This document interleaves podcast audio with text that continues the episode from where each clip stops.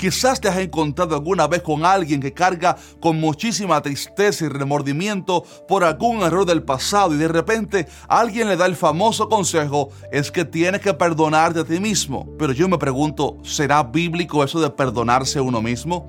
En este video vamos a analizar la teología detrás de esa afirmación y también voy a dar un mensaje al final muy especial para toda aquella persona que todavía sienta eh, remordimiento por algo del pasado. Si este es tu caso, este video es para ti, así que no te vayas que ya comenzamos.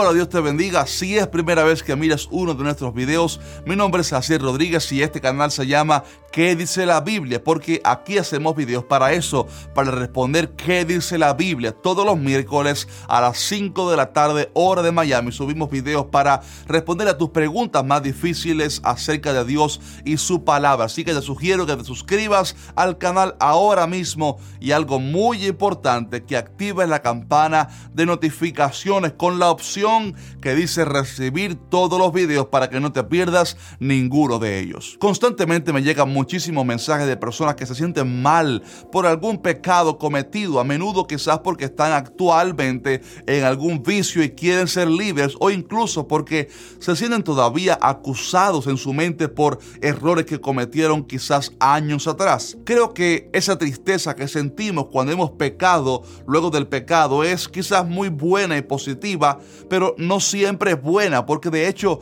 creo que hay al menos tres fuentes o procedencias principales de la tristeza que visita el alma cuando hemos pecado. Primero porque la tristeza se debe a la conciencia que Dios ha puesto en nosotros, que nos sirve como un espejo para acusarnos cuando hemos hecho algo mal. El pecado trae la muerte, la muerte emocional, y nuestra alma sufre y se aflige cuando hemos pecado. Nuestra conciencia nos acusa.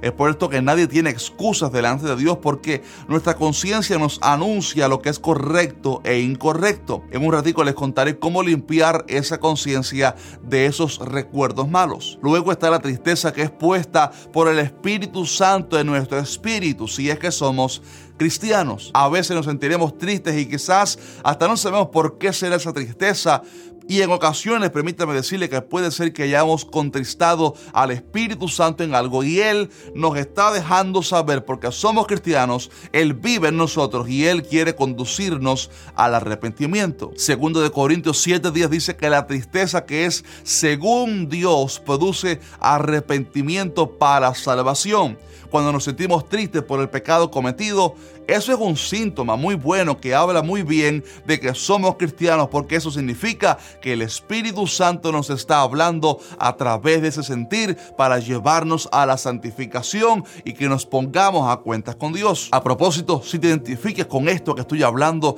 y has sentido esa tristeza en tu espíritu en alguna ocasión, déjame saber abajo en los comentarios. Pero sabes que existe también una tercera fuente de tristeza y esta sí es muy peligrosa se trata de acusaciones del diablo, del enemigo a nuestra mente.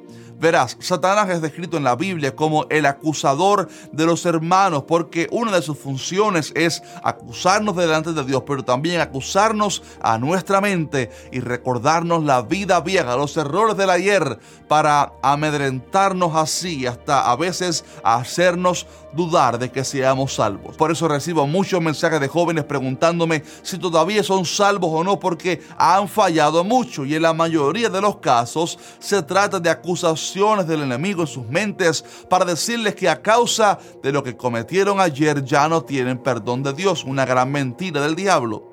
Y es en esos casos donde las personas sienten muchísimo remordimiento por el pasado debido a las acusaciones del enemigo en su mente. Y es ahí cuando comúnmente las personas aconsejan es que tienes que perdonarte a ti mismo. Pero permíteme decirles que esa frase, aunque tiene buenas intenciones, es antibíblica.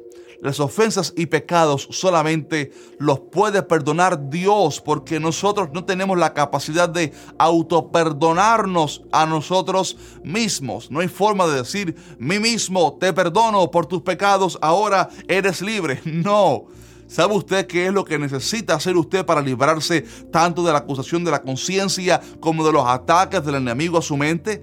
Sencillamente debe descansar en el perdón que Dios te ha dado y se trata de un tema sencillamente de fe. Cuando hemos pecado debemos venir inmediatamente a los pies del Señor reconociendo nuestro pecado, nuestra iniquidad, pidiendo entonces que la gracia de Cristo nos, nos alcance, nos cubra y la Biblia dice que como consecuencia la sangre de Jesucristo nos limpia de todo pecado. Cuando con sinceridad venimos delante del Señor y recibimos perdón, entonces debemos a través de la fe aceptar el regalo de la gracia de Dios y no permitirle más a Satanás que nos acuse a nuestra conciencia. Se trata de recibir por fe lo que la Biblia dice, que ninguna condenación hay para los que están en Cristo Jesús. O también lo que Romanos 5.10 dice que porque si siendo enemigos fuimos reconciliados con Dios por la muerte de Hijo, mucho más estando reconciliados seremos salvos por su vida. ¿Sabes? Se trata de una cuestión de fe, de recibir por fe el perdón de Dios y creer y confesar que ya tú has sido perdonado por el juez de toda la tierra a través del sacrificio de su Hijo Jesucristo. Cuando estamos dispuestos a recibir esa gracia, esa fe y lo hacemos una realidad, entonces sentiremos perdón, porque Hebreos 9:14 dice que la sangre de Cristo nos puede limpiar nuestras conciencias de obras muertas. Así que, mi estimado hermano, cuando vengan pensamientos de culpa por los errores del ayer, no necesitas perdonarte a ti mismo. Lo que necesitas es que Dios te perdone, claro, y entonces confiar en que su perdón y la sangre de Cristo y el sacrificio de Cristo es suficiente para ti. Y un consejo muy práctico para cuando vengan esos pensamientos de derrota o remordimiento es que cites la palabra de Dios en voz alta, porque primero la palabra de Dios echa fuera la acusación del enemigo, pero también la palabra sana tu alma, porque la palabra del Señor es medicina para el alma. También te aconsejo que trates de llenar tu mente de esa palabra y la llenes menos de las cosas vanas de este mundo para que así tu mente sea protegida. En Efesios 6, cuando se nos habla de la armadura de Dios para el cristiano, se nos habla ahí del yelmo de la salvación y se llama así porque la salvación a través de la fe es un yelmo que cubre nuestra mente para que el enemigo no nos pueda atacar nuestra identidad. El hecho de que hemos sido perdonados, que somos salvos, eso es suficiente y es una verdad y una realidad suficiente para limpiar nuestra conciencia y nuestra mente de todo ataque del enemigo. Así que no te dejes más sacudir por las mentiras del diablo.